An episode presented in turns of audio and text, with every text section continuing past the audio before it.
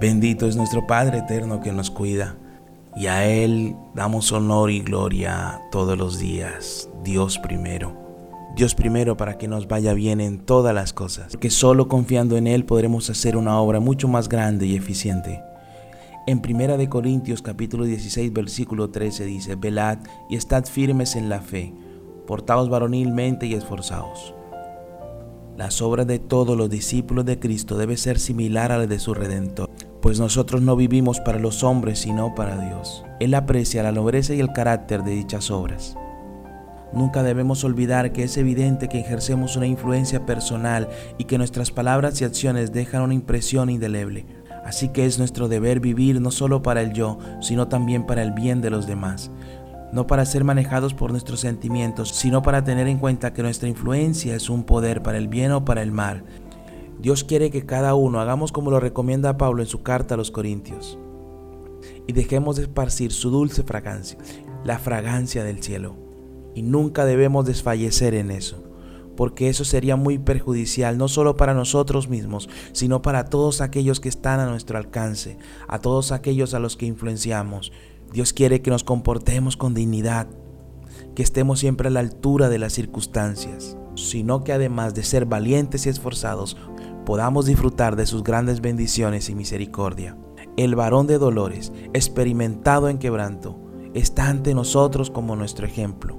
Al que venciere, le daré que se siente conmigo en mi trono, así como yo he vencido y me he sentado con mi Padre en su trono. Apocalipsis 3:21 describe que es necesario que tomemos autoridad espiritual y digamos como dijo el apóstol Pablo, Dios no me ha dado un espíritu de cobardía y temor, Él es quien gobierna mi vida, Él me ha dado autoridad para vivir y para vencer, y no tengo nada que temer.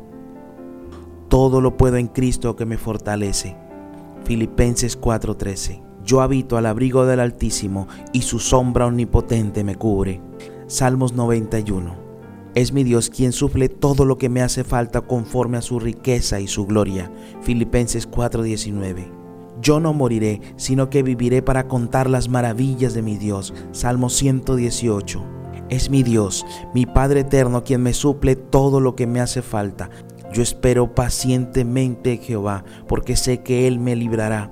Hoy estoy bendecido, porque esperé pacientemente en Jehová, y Él me libró de todos mis temores. Salmo 40. Es por eso que no acepto la maldición de la inseguridad, porque Dios está conmigo. Yo rechazo la pobreza, porque Dios es mi prosperidad. Declaro por el poder de la palabra que vivirás confiado en Dios, porque Él tiene el control total de todas tus emociones y sentimientos.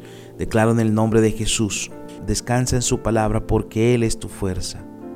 No tengas temor porque Jehová está contigo. Él es quien te fortalece y quien te ayuda. Él es quien te sustenta con la diestra de su justicia. Sé valiente, no desmayes, porque el Señor ha prometido que estaría contigo a donde quiera que vayas. Él no nos ha dado un espíritu de cobardía, sino un espíritu de poder, de amor y de dominio propio.